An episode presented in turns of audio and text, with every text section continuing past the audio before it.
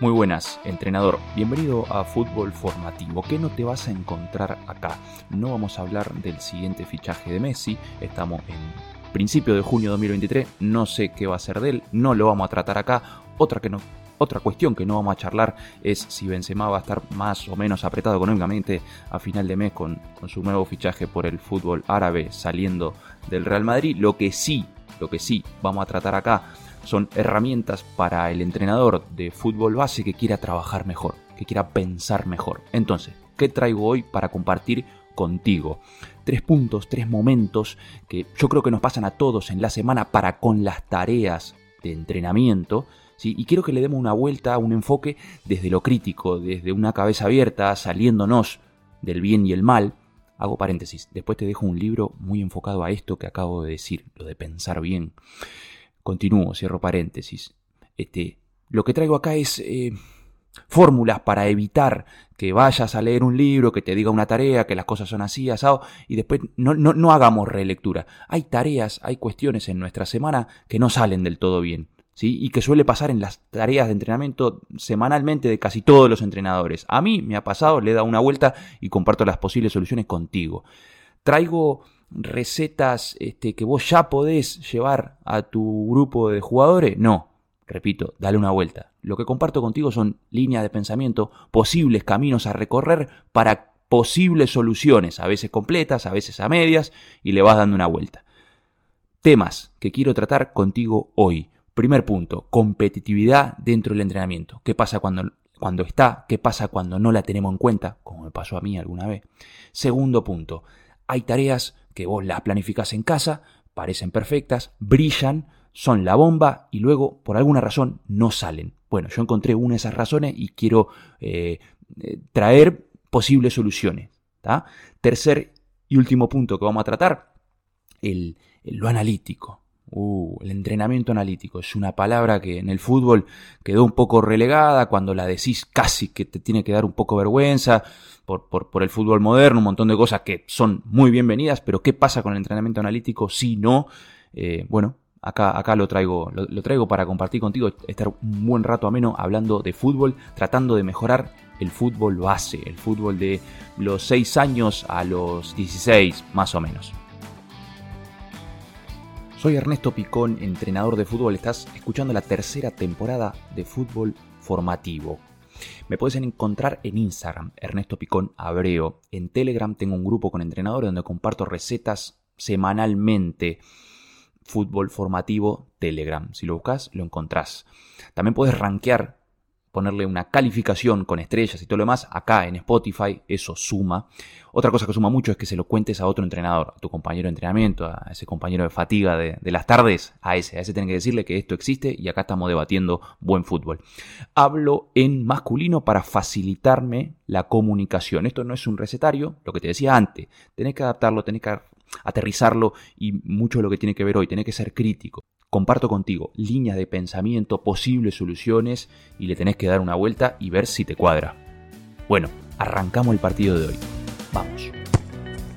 Primer punto, competitividad dentro del entrenamiento. Acá vos ya sabés que somos entrenadores de fútbol formativo y andamos en, en, la búsqueda siempre de equilibrios, queremos competir, queremos formar, hay veces que los límites no quedan claros, un terreno pisa al otro. Bueno, la cuestión, alguna vez cometí el error de bueno, no el horror, tomé la decisión de enfocar la sesión desde el punto de vista técnico, táctico, e inevitablemente la, competencia, el score, el resultado de, de, la tarea a nivel de goles y todo lo demás, se me lo dejé a un lado, lo dejé a un lado. Y es un factor clave, es un factor clave. La competencia, que compitan sanamente, deportivamente, hace emerger cuestiones que a veces ni con la tarea táctica mejor planteada ni los comodines mejor encajados en ese espacio metro a metro, te dan.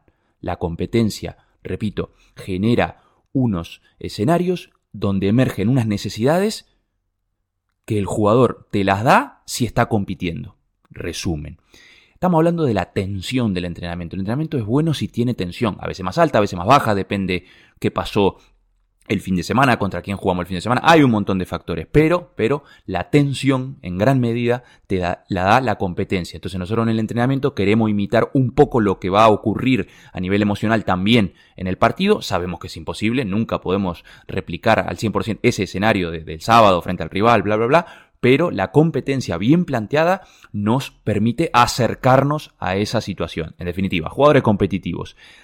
Cuestiones en este aspecto en la tarea que, planteemos, la tarea que planteemos, que puede ser una tarea o puede ser un partido, ¿sí? el hecho de que el equipo perdedor recoja material es competitivo, añade competición. El jugador no quiere recoger material y ya tiene algo por lo que luchar. Entramos evidentemente en el campo del castigo premio. Y un detalle, que es lo que vengo a compartir contigo, porque esta receta de, de que el perdedor lleva el material es bastante conocida, yo le añadí hace no mucho tiempo, con buenos resultados, al menos en mi grupo, el hecho de que además de llevar el material propio, el equipo perdedor lleva el material también del equipo que está entrenando al lado de nosotros, que no es nuestro equipo. ¿Se entiende? Hay varias canchas. Pues mira, vamos, el equipo perdedor no solamente recoge nuestro material, sino del del grupo que está entrenando al lado. Eso, como decimos acá en España, les pica, les molesta y durante la tarea compiten otro camino a recorrer buscando mayor competitividad en las tareas o partido de entrenamiento. Equipo que marca gol o... Sí, es una posibilidad. Equipo que marca gol durante la tarea inmediatamente tiene un penal. Tiene 10 segundos para tirar un penal otra vez a favor. Eso lo podemos aplicar también a la finalización. Equipo que finaliza, que termina golpeando a portería, tira un penal. Eso aumenta la probabilidad de que eso ocurra. Otra opción, el equipo ganador de la tarea, tira un penal cada uno una vez terminado el entrenamiento. Ah, Ernesto, pero deberían tirar penales todos. Sí, sí. Con este tipo de normas ganás y perdés cuestiones. Pero si te acerca al foco de la competitividad y es lo que andás buscando, no está nada mal. Obviamente en el camino vas a perder algunas cuestiones. Dentro de este punto 1, una de las primeras cosas que te comenté es que aumentar la competitividad puede alejarte del terreno de formar y en definitiva, se puede picar la cosa. Es decir, puede que haya jugadores que aumenten su agresividad deportiva y el entrenamiento, hablando pronto y claro, se pueda calentar. Hay una norma que apliqué, me, me dio resultado, podés hacerlo, que es el jugador con dos faltas durante esa tarea se sale un minuto, dos minutos, tres minutos fuera del juego. ¿Se entiende? Entonces eso hace que vayan fuerte, que compitan, pero tienen ahí un límite bastante cercano. Hay un límite con el tema de las faltas y que el partido no se te vaya de las manos. Seguimos, vamos con el punto 2 y un poco al hilo de lo que acabamos de hablar, la tensión del entrenamiento. El jugador a nivel emocional y a nivel desafío necesita sobrepasar ciertos umbrales porque o si no, no se encienden sus piernas al 100%. Estoy hablando en blanco y negro para que me entiendas. En resumen, si la tarea es muy fácil, el jugador no va a dar lo mejor de sí, no hay necesidad de que emerjan su gran concentración, su muy buen movimiento, su mejor gesto. ¿Por qué? Porque la tarea no lo demanda. Entonces acá me voy a meter con la atención. Nosotros planificamos la, la tarea, planificamos la sesión de entrenamiento, estamos con nuestro ordenador, lápiz, papel, lo que sea. La cuestión es que eh, pinta bárbaro, ¿no? Tenés los comodines, la superioridad y acá, cuando lo llevamos al, terreno de juego, nos damos cuenta que no está brillando, no está saliendo. Teníamos planificado que surgieran muchas superioridades en banda, con comodines, esto y el otro, y no está surgiendo. Entre otras cosas, están fallando pases muy sencillos, eh, goles cantados también eh, se, nos van fuera. La, tarea no está brillando por falta de tensión. ¿sí? Puede ser por diferentes motivos. ¿eh? Pero cuando está bien planificada, aparentemente, y notas que le falta atención, ¿por qué puede ser? Yo le di una vuelta. A mí alguna vez me ocurrió y, y, por ejemplo, en el ataque defensa. ¿sí? Atacan nueve contra el portero y siete más. Una línea defensiva y una línea de medios y lo atacan. Tienen una superioridad, los jugadores que atacan, de dos. Aparentemente tienen que finalizar muy, muchas veces y luego ves que fallan pases, que se les escapan goles, lo que te decía antes. Una de las razones puede ser eso. Es decir, demasiada superioridad. Es una tarea aparentemente fácil. Cuando reciben el balón están solos. cosa que no suele ocurrir en el partido. Están solos 3 segundos, eh, tienen un margen de 3 metros de distancia. ¿Se entiende? Porque hay una superioridad de dos jugadores. esas líneas defensivas están basculando más, más que de costumbre, recorren más metros, lo hacen más lento, lo que repercute en una ventaja de tiempo y espacio para los atacantes. Quizá esa ventaja es la que está jugando en nuestra contra. Y quizá hay acciones, insisto, que el jugador no da su 90, su 80, su 100% porque no lo demanda la tarea. Entonces, si vemos que nos está pasando esto, podemos echarle un vistazo, parar la sesión y reacomodar, añadir un defensa y ver qué pasa. Otra cuestión que vi en este mismo tipo de tarea, ataque-defensa. Planteamos una defensa que durante 5 minutos va, a recibir oleadas de ataque del mismo equipo. Estamos con ese 9 contra portero más 7 jugadores. Esos jugadores defensores están en desventaja numérica. Y bueno, nuestros delanteros reciben balones dentro de área, medianamente fáciles para rematar, marcar gol, y no lo hacen.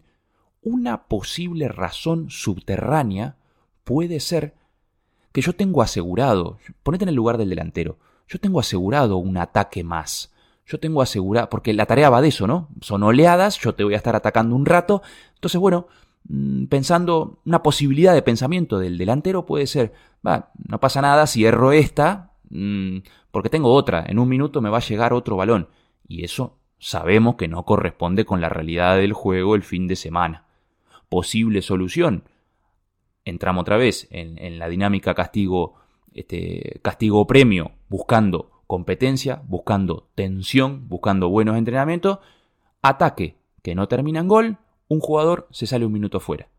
Esto le puedes dar mil matices, pero puede ser una. porque mm, cuando jugamos al fútbol lo que nos gusta es estar dentro de la cancha, no nos gusta estar fuera. Acá en, España le llamamos el rey de la pista, el equipo que gana se queda, ¿no? Y entra el otro. Salirse fuera es de, de los peores castigos, ¿no? Porque no jugar es lo peor que te puede pasar. Pues ahí tenemos un posible camino para añadir tensión y evitar que nuestro delantero caiga en esa comodidad de, ok, voy a tener más acciones, acá tengo margen de, de, posibilidades, de oportunidades. Vamos con el tercer y último punto de hoy, entrenamiento analítico. Voy a hablar en blanco y negro para que se entienda.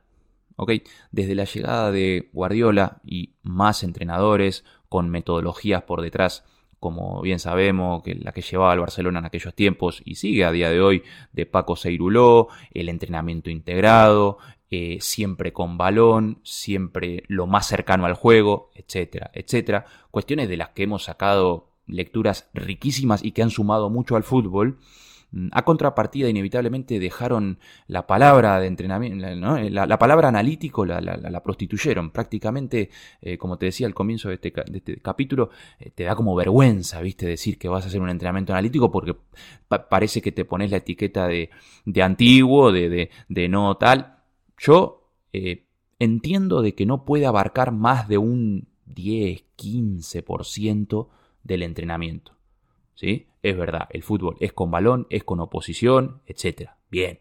Pero hay acciones que hay que meterlas dentro de ese 10, 15, 20%. Esto depende de la edad también, ¿eh? Ojo, estoy hablando de, mm, a partir de los 7, 8 años, una cuestión así, que predomine el juego, que predomine el juego, pero puede haber un margen de tiempo, energía semanal para el entrenamiento analítico. ¿Cuánto? Insisto, mucho más del 20% no lo veo, no lo veo pero ese 20% me parece clave. ¿Por qué?